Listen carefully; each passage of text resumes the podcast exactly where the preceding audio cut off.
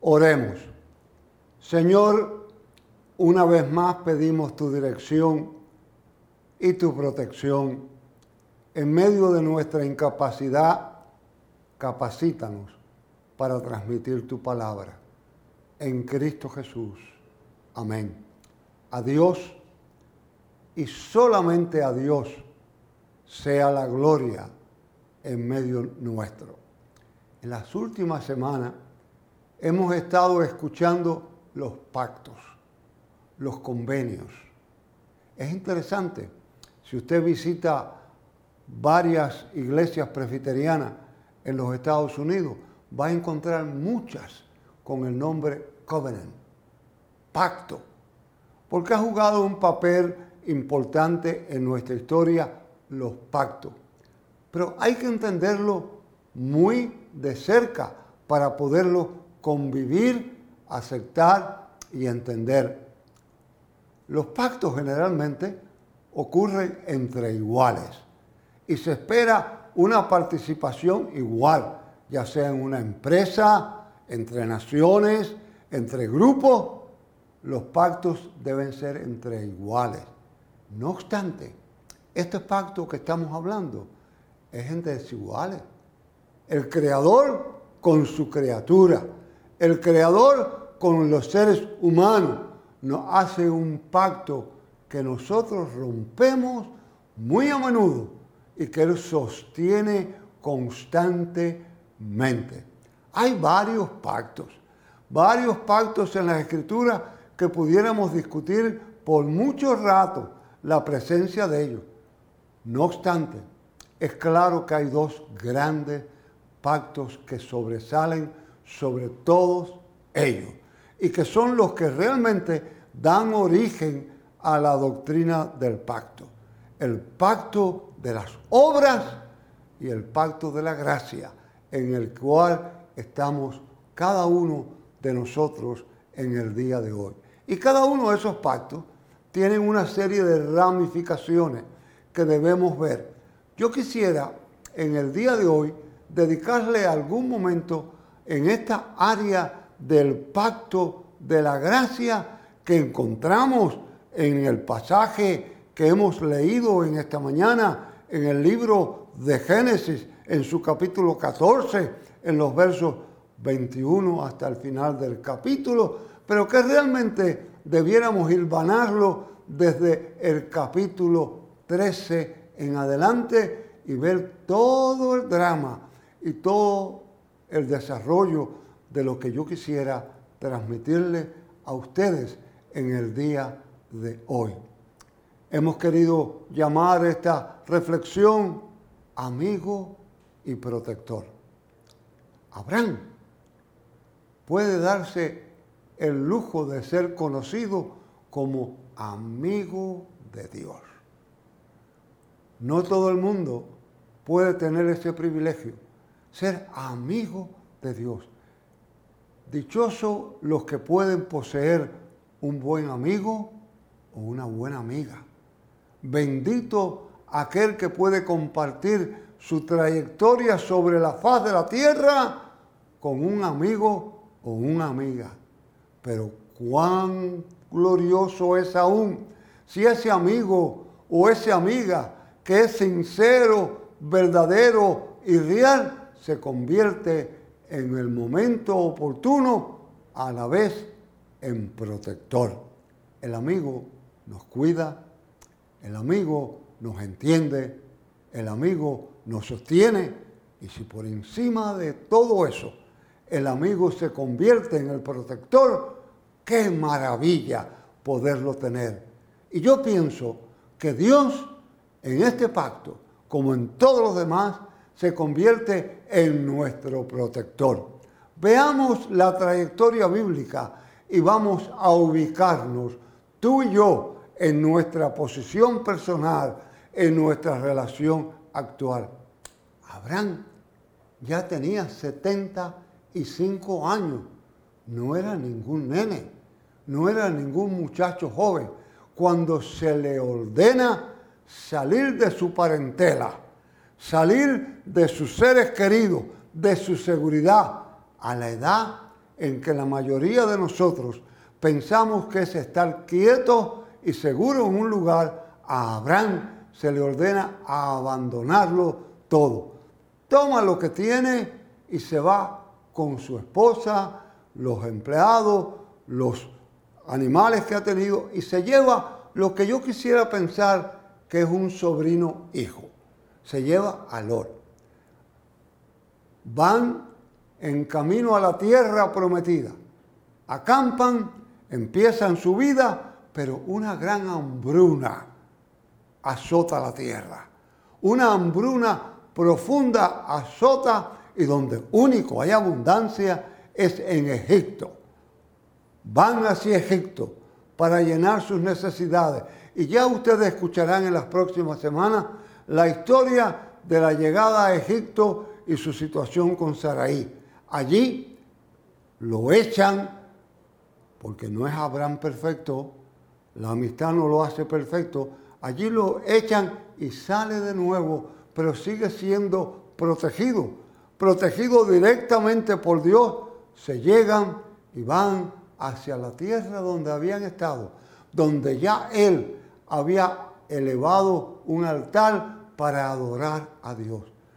La protección les produce abundancia en la cosecha, en el ganado, y llega el momento como llega en la vida de muchos seres humanos.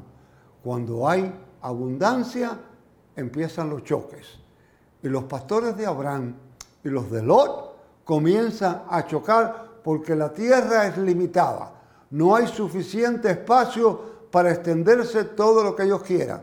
Abraham sabiamente llama a Lot y le dice, mira, hemos progresado, tenemos abundancia, la tierra no es suficiente para tu gente y las mías, somos hermanos, no debemos pelear, hazme un favor, apártate de mí. Y haz lo siguiente, vete y si tú te vas a la derecha, yo me iré a la izquierda y comenzaremos toda esta experiencia. Me llama la atención que Abraham no le dice a Lot, vete en esta dirección, sino le da la oportunidad de escoger. Le da la oportunidad de que él escoja, de que él tenga la decisión. Abraham espera. Lot mira y ve la llanura hasta Sodoma y Gomorra. Le llena los ojos la belleza del valle, lo hermoso de aquellos lugares, la ciudad, y decide ir en esa dirección. Abraham va al lado contrario. Los dos prosperan, crecen, se desarrolla de manera maravillosa su hacienda y Lot ha ido extendiendo su terreno hasta Sodoma casi. Pero los habitantes de Sodoma eran gente mala. Los habitantes de Gomorra y Sodoma eran gente mala. Eran seres humanos que pecaban constantemente contra Dios y estaban en aquel lugar esperando a quién realmente hacerle daño.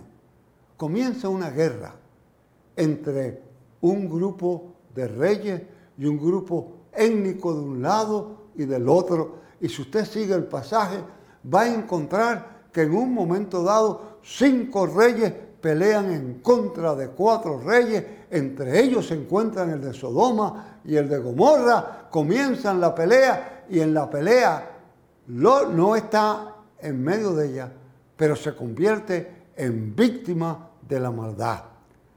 Invaden los terrenos donde está Lot, lo hacen prisionero, se lo llevan a él las mujeres, los niños, los empleados, los animales, todos se los llevan, todos se van de allí.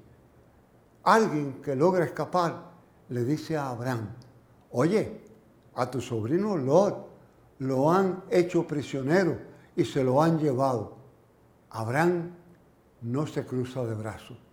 Abraham responde y llama sus 318 empleados, los arma y los prepara para ir a rescatar a los. ¿Por qué me llama la atención a mí 318 empleados?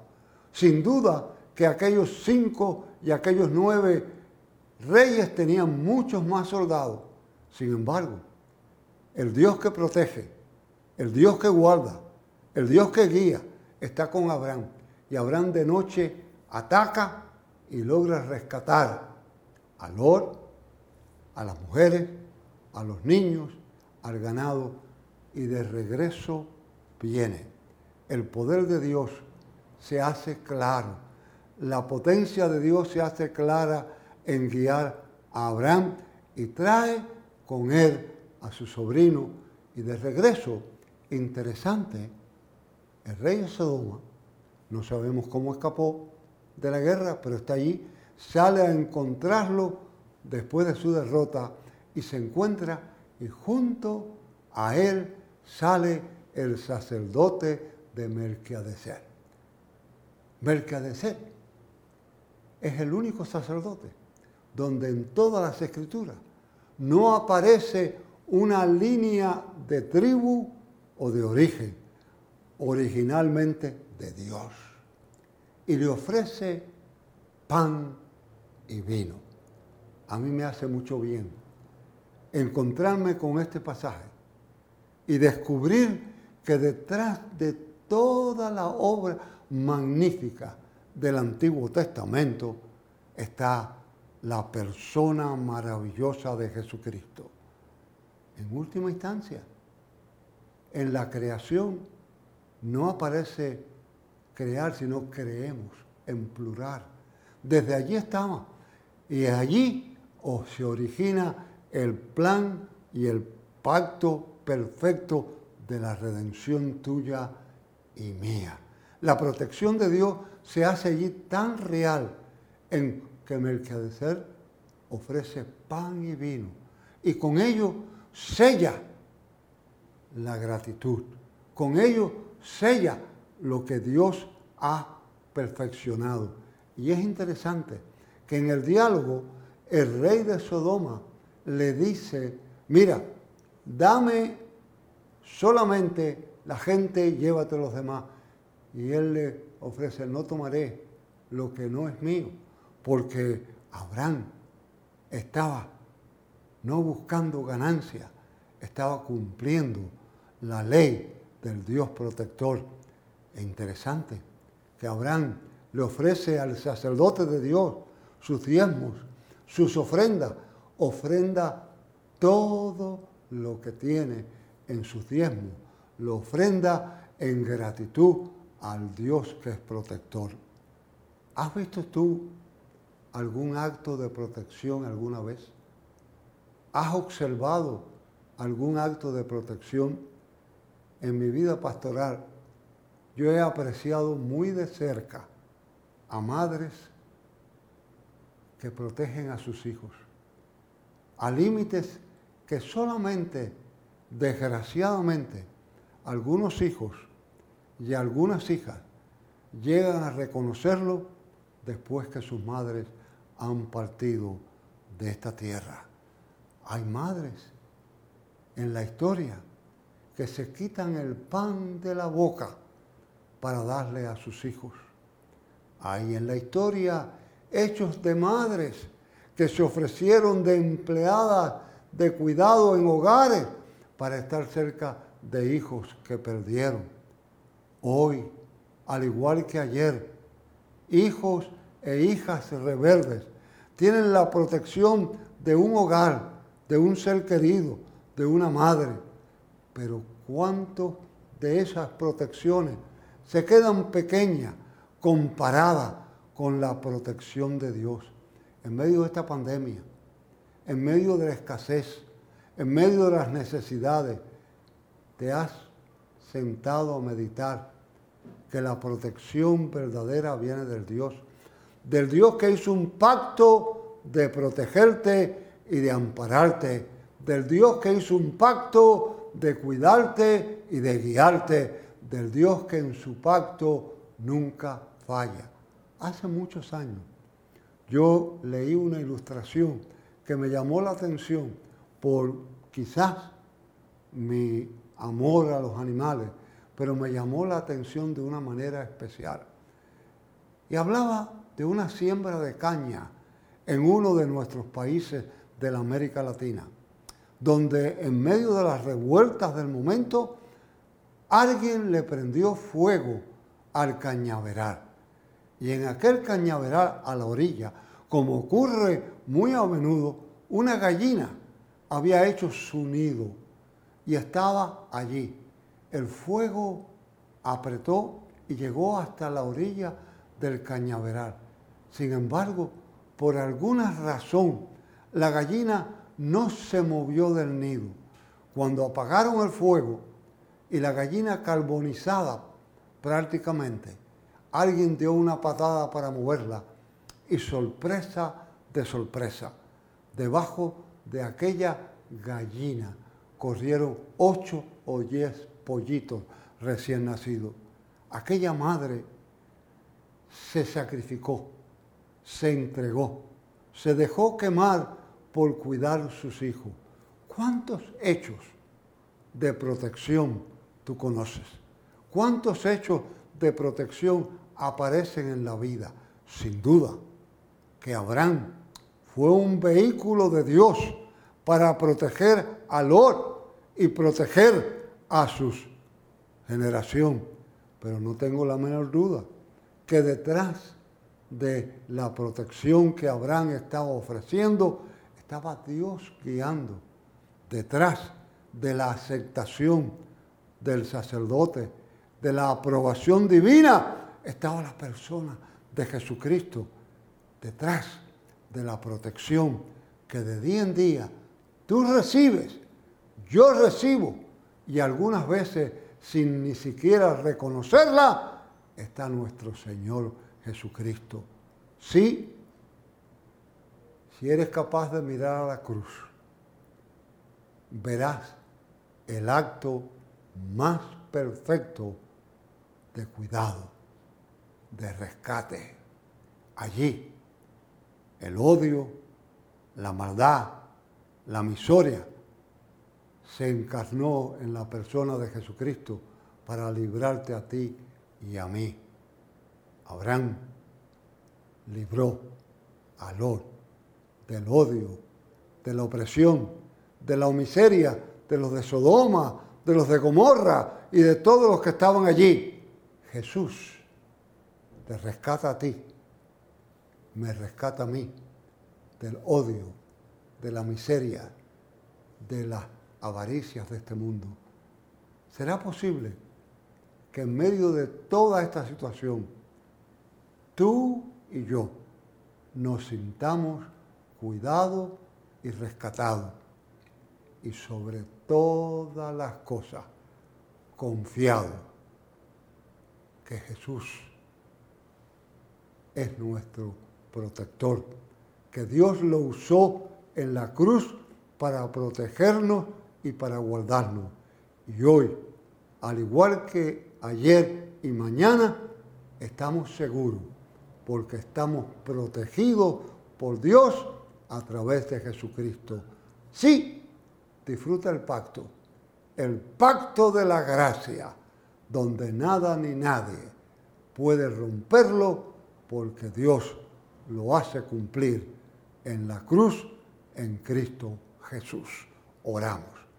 Señor, tú eres nuestro protector, nuestro amparo, nuestra defensa, nuestro pronto auxilio. En ti confiamos, en ti esperamos. Ayúdanos a depender plenamente en ti.